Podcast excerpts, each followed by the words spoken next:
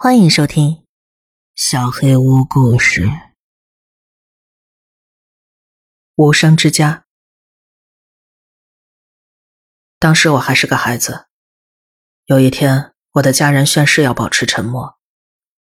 这是我最后一次跟他们说话的故事。我的父母是那种看起来很完美的人，以至于你忍不住想要窥探他们到底有何不可告人的秘密。他们周六在外面施粥，周日在教堂做礼拜，工作日的晚上还会为老弱病残人士上门送餐。我父母还跟我姐姐朱莉一起创办了一个叫做“老年人之家”的阿卡贝拉合唱团，专门给养老院的老人们演出的。你肯定会觉得不止表面这么简单，人类不可能永远保持善良，每个人都有自己的罪恶和秘密。但是十年前。我十二岁的时候，我从不怀疑父母都是大好人。我还没有被现在新闻里那些层出不穷的丑闻所淹没，那些表面光鲜的完美人士犯下什么样的罪行都见怪不怪了。我不是父母的对立面，我不是个熊孩子，但也算不上有多优秀。在我被诊断出患有某种青少年黄斑病变后，我表现的还算不错。简言之，这个病让我基本上成了个盲人，起码法律上是的。但这没有听上去那么可怕。我可以听有声读物，用语音输入法打字。不管你信不信，其实我的生活相当正常。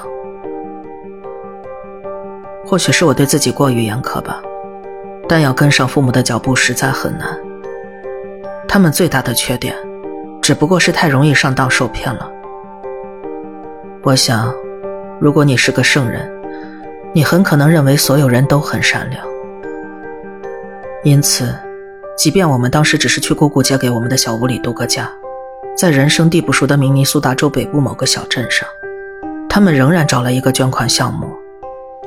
我已经见怪不怪了。杰米，纱门啪的一声关上，妈妈冲进了那间乡村小屋。我们徒步的时候。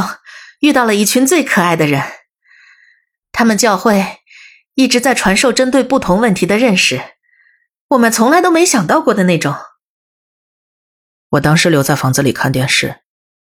作为一个盲人，徒步可不是我会喜欢做的事情。妈妈，要是树林里碰见什么陌生人，别给他们钱。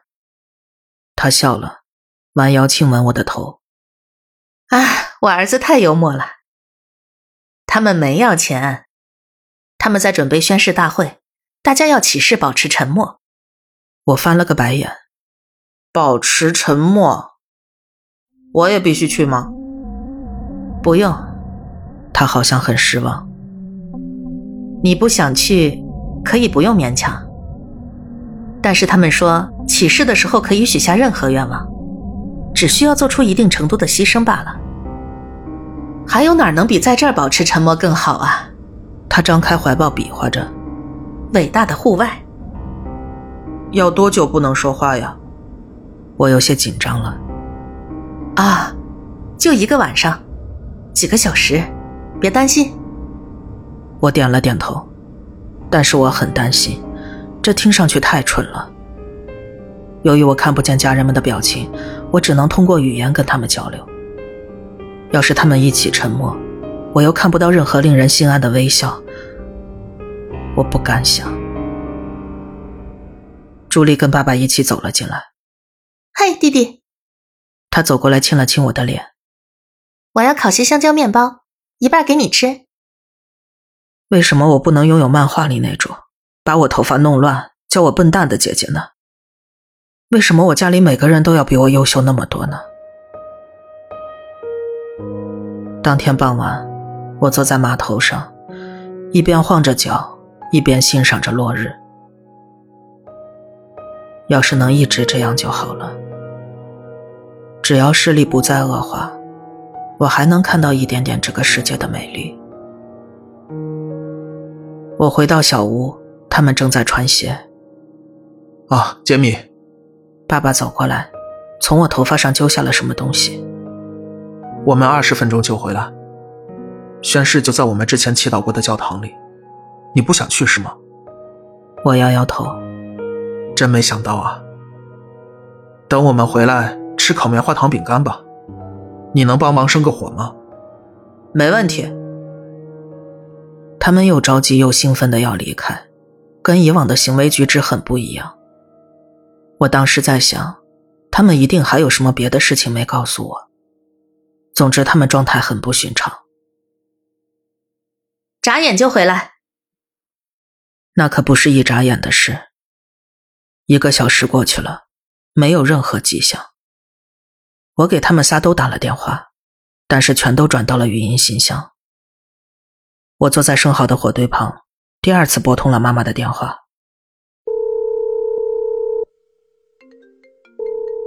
我愣了一下，慢慢把手机放下。不远处的树林里传来铃声。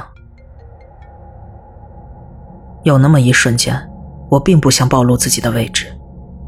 但我还是喊了出来：“妈妈！”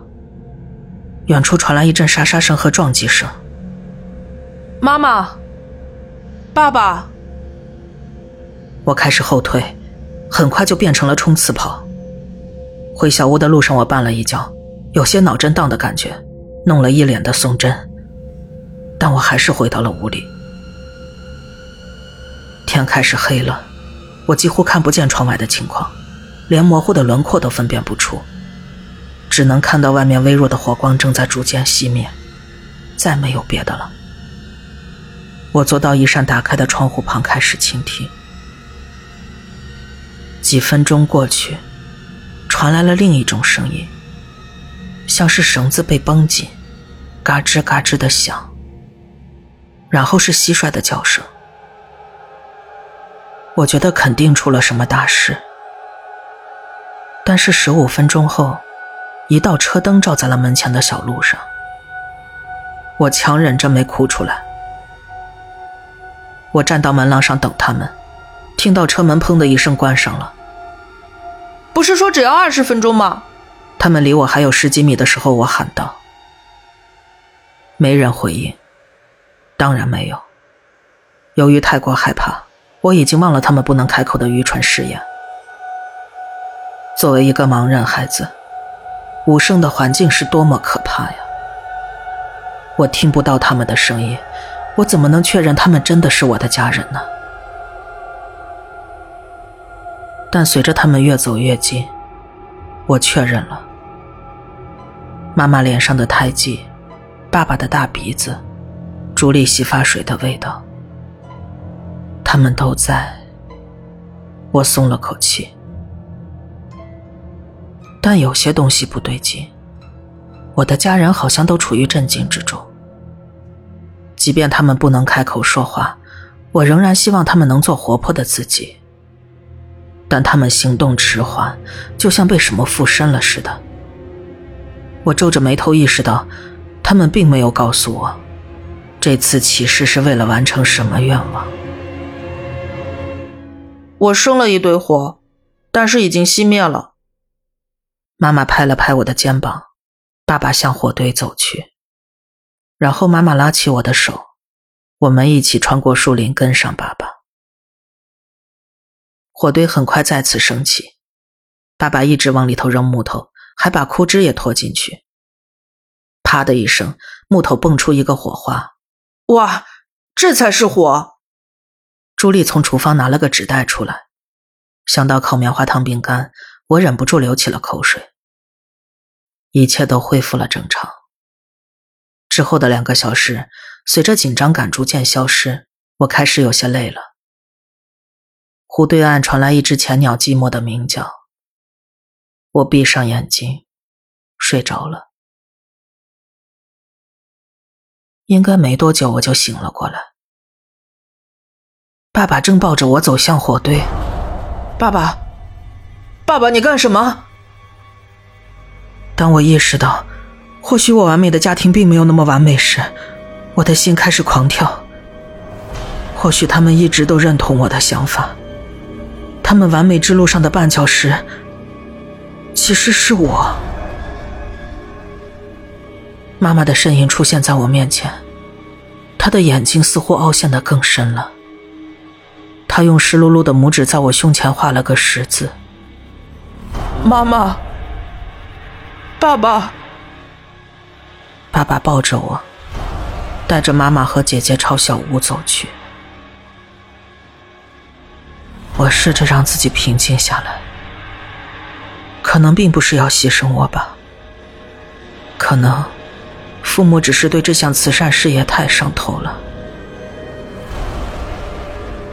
但是，我又看到了一些东西，即便距离他们很近，但我实在看不清，所以我很难确定，在火光的边缘。我看到树上挂着一些像是人的形状，它们轻轻的摇晃着。爸爸一直把我抱回了屋子，抱我进卧室。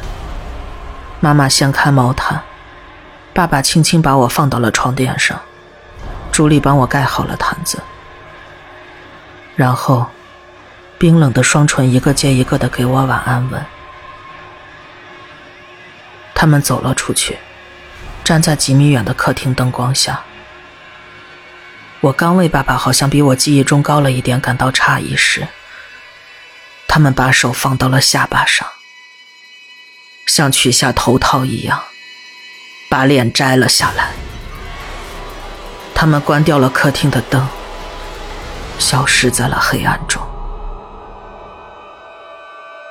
妈，妈妈。爸爸，朱莉。但是我清楚的知道，我的父母和姐姐正被挂在树上，而他们的脸被从头骨上剥了下来。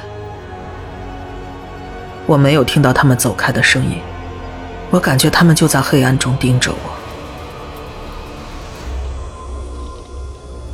我躺在床上，恐惧而无声的哭泣着。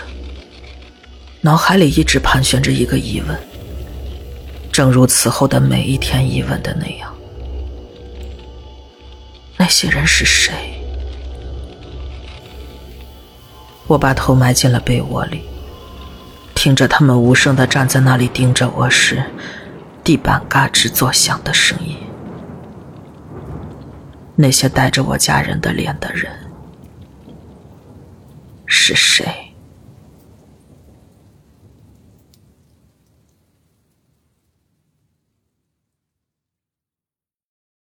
睡前检查。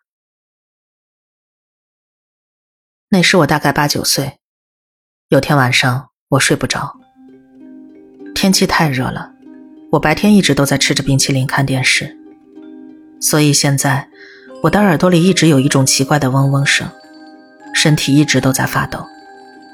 这好像是为了惩罚我一整天都窝在沙发上。最糟糕的是我的枕头。以前从来没觉得它这么凹凸不平啊！枕套湿透了，我把它翻过来，没一会儿它又湿了。总之，不管我怎么翻来覆去，就是找不到舒服放松的感觉。最后我起身下楼，爸爸在看棒球比赛，见我下来，他把声音给关了，问我想要什么。我耸耸肩膀，我的枕头烂透了。没了，爸爸点点头，露出一个奇怪的笑容。可能是枕头先生。首先得告诉大家，我爸爸是个十足的蠢蛋。我跟妹妹还小的时候，妈妈离家出走了，爸爸撑起了这个家，加倍的爱护着我们。他总在露营的时候给我们讲一些特别烂的鬼故事，比如鹿或者熊被恶魔给附身了。他们喜欢女孩洗发水的味道。然后讲完故事之后的半夜，他会把帐篷弄得嘎吱作响，把我们吓个半死。我就喝点水，然后回去睡觉。我看了一眼电视，酿酒人队落后八分，所以爸爸就是想转移一下注意力吧。他是个真正的怪物。爸爸继续说着，没理会我。当然了，那时候他还不叫枕头先生。我记得他是叫道格拉斯还是什么的。他喜欢溜到孩子们房间里，然后掐死他们。我倒了杯水，谢谢，这睡前故事肯定能让我睡得很香。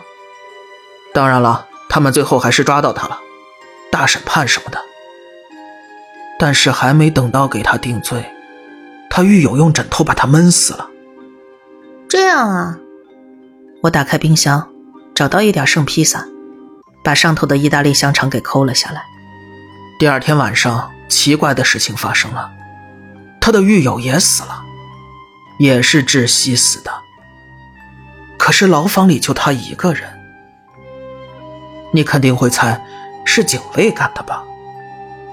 可能吧，但是后来又有很多人相继在睡觉时窒息而死，他们都跟道格拉斯起过冲突。从那之后，人们就开始叫他“枕头先生”。哦，真吓人。然后住在监狱附近的孩子们也开始死亡。早上妈妈叫孩子起床，然后发现孩子死在床上了。这些事件里唯一的联系就是，其中一些孩子在前一晚都抱怨过，感觉床上很不舒服，问他们的父母是不是换了枕头之类的。爸爸，这是你那些烂故事里头最烂的一个，别讲了。第二天早晨，父母就会发现，孩子的旧枕头被藏在了某个地方，而床上根本没有枕头。我去了趟厕所，准备回去睡觉。外面棒球比赛的声音再次响起。在我回房间的路上，我发誓，我听到了脚步声和窗户的吱嘎声。我进到房间，发现床上没有枕头。我发誓，这绝对是真的。窗户开着一条缝，我跑了过去。外面特别黑，还下着雨，一个人都没有。我把窗户关好，上好了锁。我的心脏每分钟得跳了上千次。我走到壁橱前，打开，发现自己平时用的枕头，安静的躺在最下层。爸爸！我尖叫着冲下了楼。爸爸立刻关掉电视，朝我跑了过来。我试着解释窗户、枕头刚才经历的一切。这就是个烂故事，是不是？最烂的。爸爸点点头。都是我瞎编的，对不起，孩子，吓到你了。什么枕头先生？我以为你都是大孩子了，不会被吓到的。爸爸说话的时候，显得前所未有的紧张。突然，他瞪大了眼睛，去沙发上等着。我从没见爸爸跑得这么快，他一步迈两三个台阶，通通的上了楼。他离开这段时间，我想象着自己的小妹妹死了，或者奄奄一息。他尖叫着想要求生，但是柔软的枕头死死的扒在他脸上，吞噬着他的生命。我怎么能这么粗心呢？我都没看他一眼就跑下了楼。其实没过几十秒，爸爸下来了，他怀里抱着熟睡的妹妹。我觉得，全家人窝在沙发上过一夜，肯定特别棒。你觉得呢？那之后，爸爸再也没有提过枕头先生。当然，他没必要这么做。即便现在我已经三十多岁了，每晚睡觉前，我仍然会仔细检查枕头上的小标记，确保它是我日常用的那个。每隔一段时间，我还是会听说镇上有孩子在睡梦中死去。我对这些所谓的意外事件抱有自己的观点，但是我觉得没必要说出来。谁会相信枕头先生这么烂的故事呀？所以不好意思，我知道这个故事听起来有多蠢，但我还是想说出来或许他能帮到你们。从今晚开始吧睡觉之前仔细检查一下你的枕头确认好你能分辨出的那些小细节这可能会救你的命。